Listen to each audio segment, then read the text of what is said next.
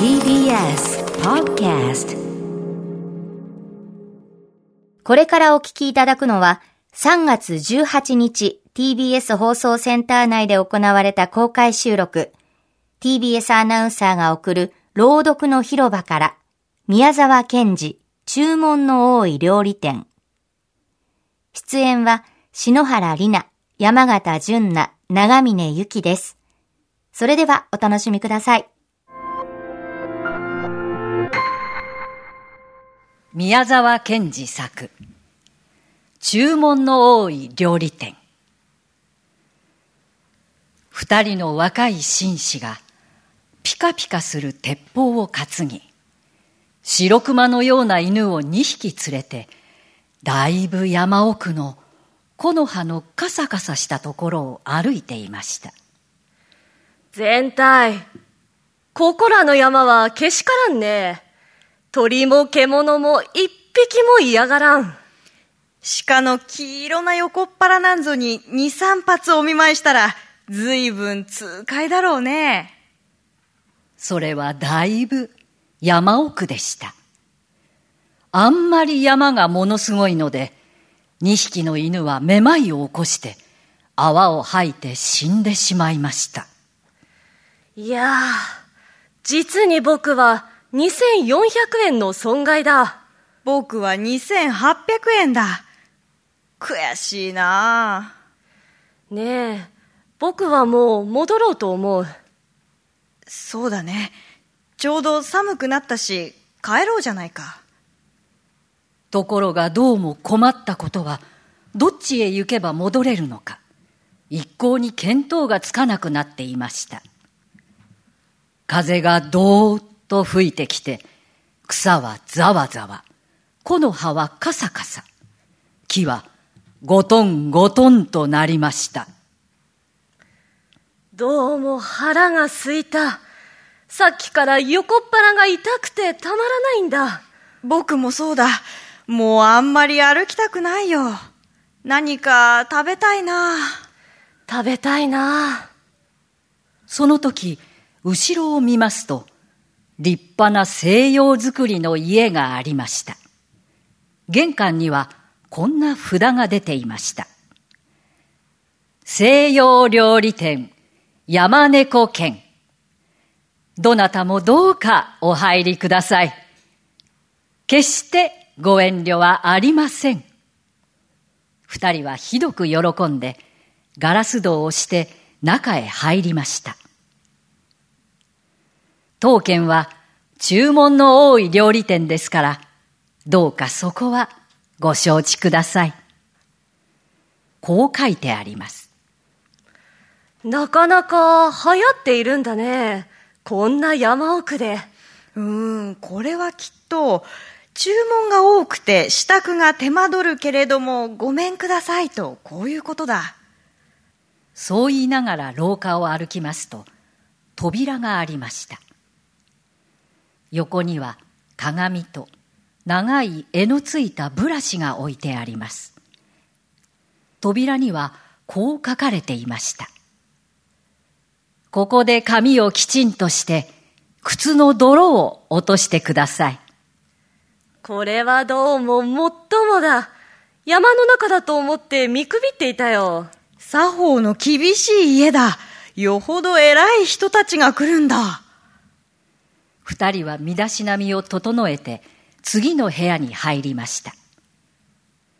すると黒い台があってまた変なことが書いてありました。鉄砲と弾をここへ置いてください。なるほど。鉄砲を持って物を食うという作法はない。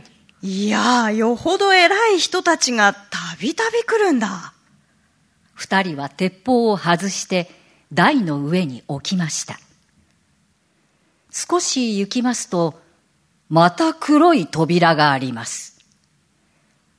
どうか帽子とコートと靴をお取りください。どうだ？取るか？仕方ない、取ろう。奥に来ているのはよっぽど偉い人なんだ。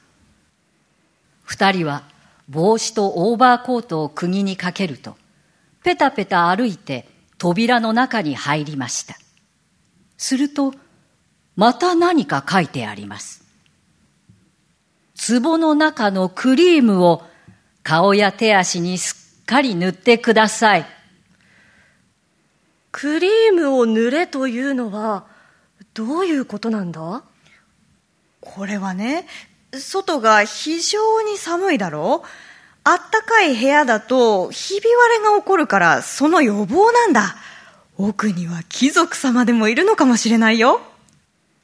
二人はクリームを顔と手に塗りました。靴下を脱いで足にも塗りました。さて、そろそろ料理を注文したいところです。そう思って進みますと、次の戸に大きくこう書いてありました。いろいろ注文が多くてうるさかったでしょう。お気の毒でした。もうこれだけです。どうか体中に壺の中の塩をたくさんよーく揉み込んでください。おい、どうもさすがにおかしいぜ。僕もおかしいと思う。注文の多いというのは向こうがこっちへ注文しているんだ。料理店というのは、こっちが向こうに注文するものだ。これじゃあべこべだ。僕らが食べさせることになる。でも、僕ら何も持っていないぜ。待てよ。ということは、ぼ、僕の考えでは、こ、この店は、き、来た人を料理にして食べてやる店？つ、つ、つまり、ぼ、ぼ、僕らが、り、料理？二人はクリームをたくさん塗った顔を見合わせ、震えました。ガタガタガタガタ震えて、もう物が言えません。一人の紳士が後ろの戸を押そうとしましたが、戸は少しも動きません。奥の方にはまだ一枚扉があって、大きな鍵穴が二つ開き、銀色のフォークとナイフの形が切り出してあって、こう書いてあります。いや、わざわざご苦労様です。大変結構にできました。さあさあ、お腹にお入りください。鍵穴からはキョロキョロと二つの青い目玉がこっちを覗いています。二人は顔をくしゃくしゃにして、泣いて泣いて泣いて泣きました。その時です。後ろからいきなり音がしました。ワンワングワーあの白熊のような犬が二匹、扉を突き破って飛び込んできました。そうしていきなり次の扉に飛びつくと、扉はガタリと開き、犬どもは吸い込まれるように中に入って行きました。にゃーぐわーゴロゴロゴロロロという声がして、鍵穴の目玉はたちまちなくなりました。すると、な、なんだなんだ、うした？どうした？扉や壁や天井や床がぼんやりと白く歪んだかと思うと、スーッと透き通り、煙のように消えました。見ると、コートや靴は、あっちの枝にぶら下がったり、こっちの根元に散らばったりしています。